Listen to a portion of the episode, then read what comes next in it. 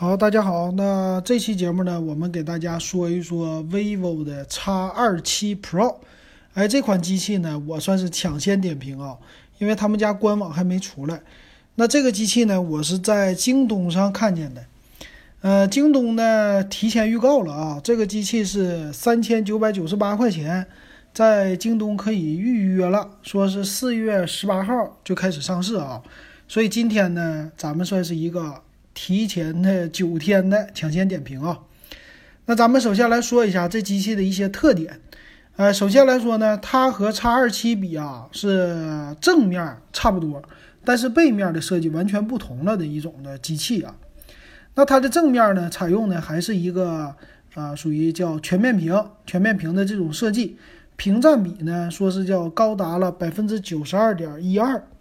啊，他们管它叫呢二十点五比九的叫塔罗屏，这个塔罗屏到底是什么呢？我有点不清楚，是塔罗牌的意思呀，还是怎么的？他说的意思呢，说是屏占比呢是提高了，一般十九点五比九嘛，它又稍稍的长了一些，啊，那个意思呢，它的屏幕很大，屏幕呢达到了六点七英寸，但是呢机身的尺寸不变。说是还是在五点五寸的机身里集成了这六点七英寸的大屏幕，而且呢，说是中框非常的窄啊，机器非常的漂亮，而且呢是有叫第六代，这个发展很快啊，第六代的屏幕指纹，还不光是第六代，这个屏幕指纹还是叫 HD 版，高清版。哎呀，这个说的宣传挺有意思啊，可以说这个 vivo 啊。在这种全面屏啊，这上面它做的确实，这科技是越来越好了啊，最起码宣传的也好啊。那这次呢，它带来的摄像头呢，也是一个滑动式的、滑出式的摄像头，前置的。但是呢，这个滑出式摄像头非常的变态，我在群里边连说了三个变态，为什么呢？它这次啊，那个摄像头滑出来的特别宽，特别大。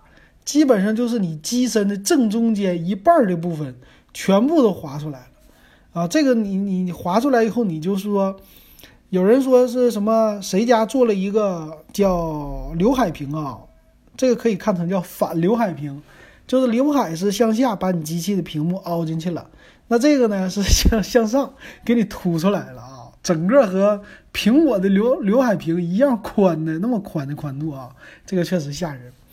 啊，那中间插一句，如果你觉得这节目有意思，欢迎加我的微信 w e b 幺五三，现在还是还有二十多个人都是两块钱入群，之后就三块钱入群了啊。那这个前置摄像头特别好玩，前置摄像头呢达到了三千两百万像素，这个挺变态的吧？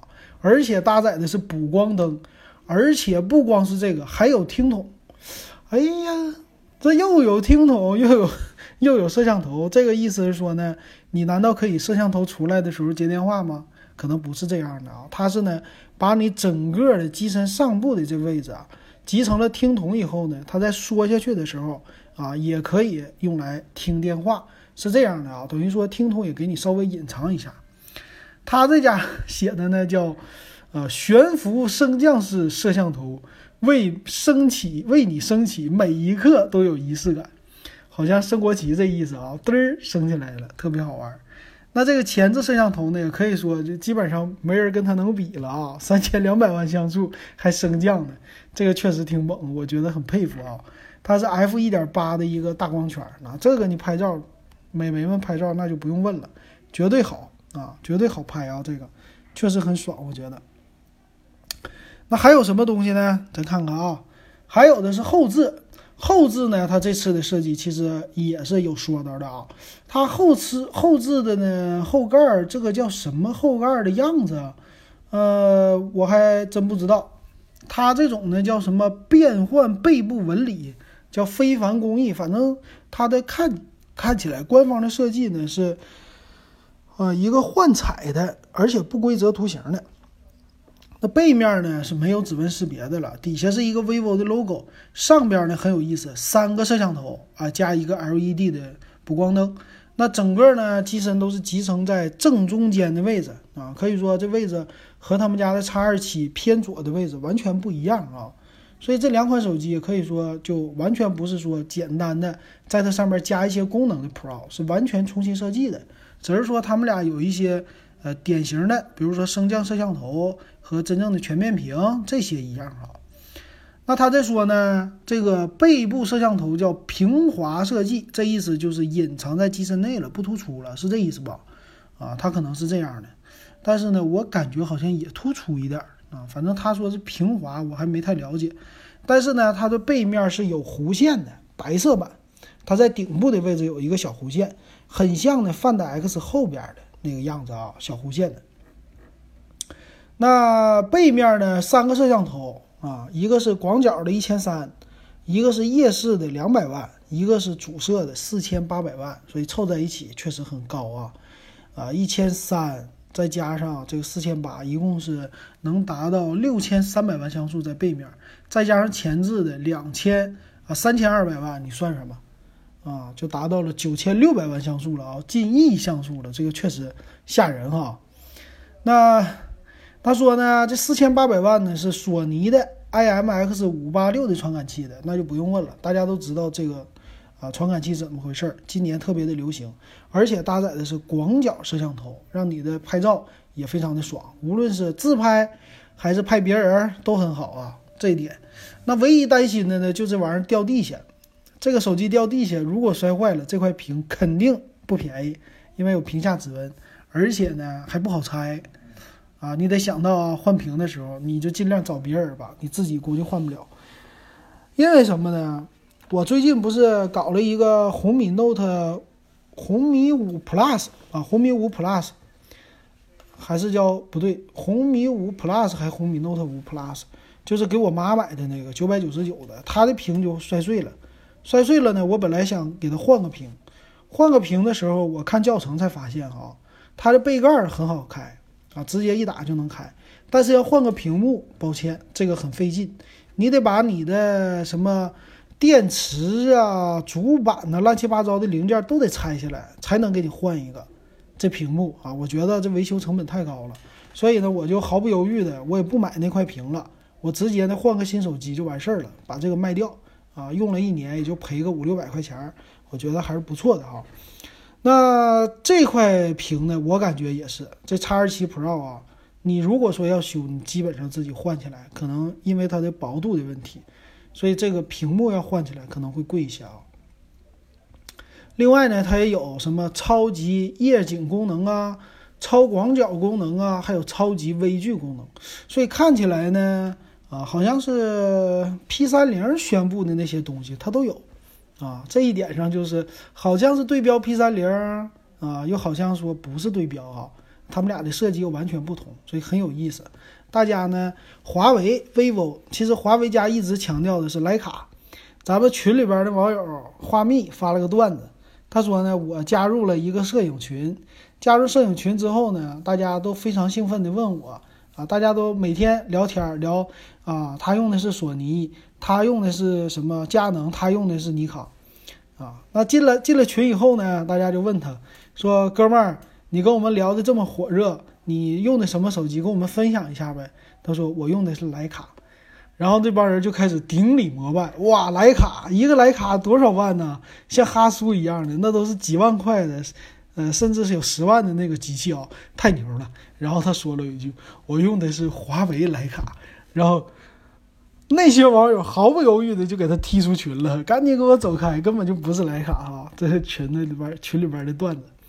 所以这 vivo 家呢，他没有说自己的摄像头用的是徕卡呀，还是啥的啊？这个没说。但是呢，能看出来，索尼的这个 IMX 五八六超级微距，那就这些玩意儿，别说你徕卡有，我都能给你整出来，而且我拍的也不差啊！这就是他的宣传。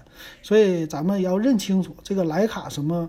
来不来的哈，它不是真正的那个徕卡镜头，它就是徕卡给你冠了个商标，给你一个调校哈。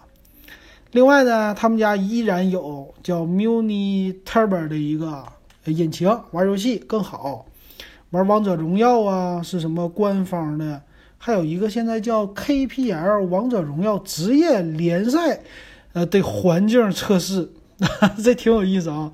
通过他们来测试一下啊，说我这手机玩起来性能好啊，玩王者荣耀，但是我不玩啊。还有呢，它也强调一个游戏性，就是呢，它有水冷散热的这技术啊，在机身的背面啊，给你就是贴上去的一块呗，啊，等于让你的呃处理器还有 GPU 这些更降啊降温。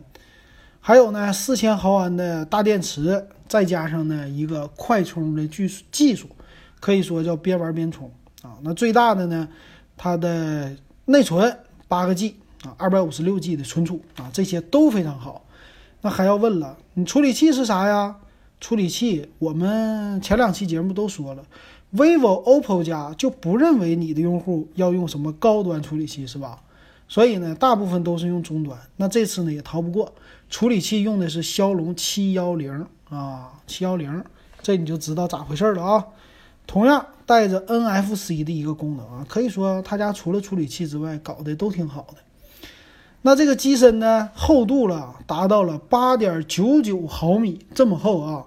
那机身的重量，对不起，他们的官方现在没有说明啊，这是京东报出来的嘛，所以重量我不知道。但是呢，我估计超过一百八十克。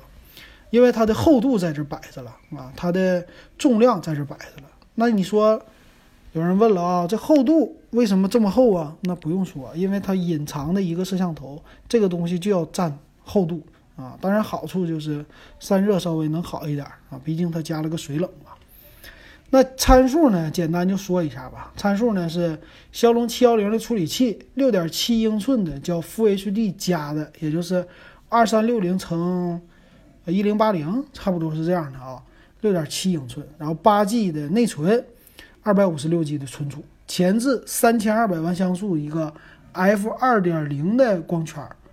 哎，我好像有一点诧异啊，刚才我看到的他们家说的是前置多少呢？说的在文案里说的是前置一点八的光圈，但是呢，在它的详细参数里报出来的是 F 二点零的光圈。那这个我不知道他们的官网说的，到时候会什么样？反正现在京东的报出来的这个那是有问题的啊，这参数。后置呢，四千八是 f 一点七九的光圈啊，f 二点二的是一千三百万的广角，f 一点八的是两百万像素的叫夜景啊，这个三摄被支。那其他方面呢，四 G 全网通都支持了，另外的参数没报出来。那买这手机给你啥呢？给你一个耳机。给你两个，是吗？啊，给你一个保护套，一个充电器，一个数据线啊。这个现在他们家又开始送耳机了啊。我感觉以后买手机啊，就 vivo 系列、oppo 系列啊这些，你就不用再买耳机了，基本上都带了啊。那这个机身呢，用的看起来是 Type C 的接口，然后是双卡槽的设计啊，是属于叫单卡槽加 TF 或者是双 SIM 卡槽啊。所以扩展你就不用想了啊，它应该，我估计应该是不支持扩展的，应该我说错了啊，是双卡槽的一个 Nano SIM 卡，没有 TF 卡的扩展。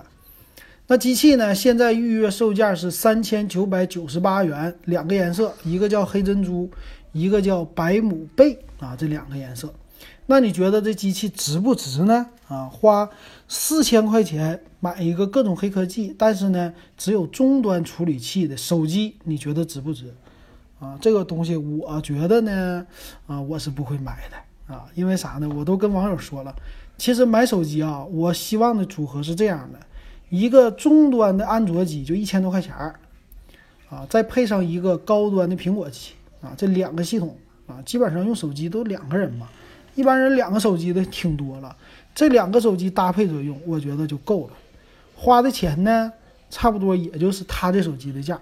因为一个二手苹果三千块可以买到，一个新的安卓机一千一或者一千二，基本上加起来也是四千，但是你得到的性能和得到的体验不比这个差，甚至要优过于这个的啊，这是我的一个玩机的策略。好，那这期的叉二七 Pro 就给大家说到这儿了。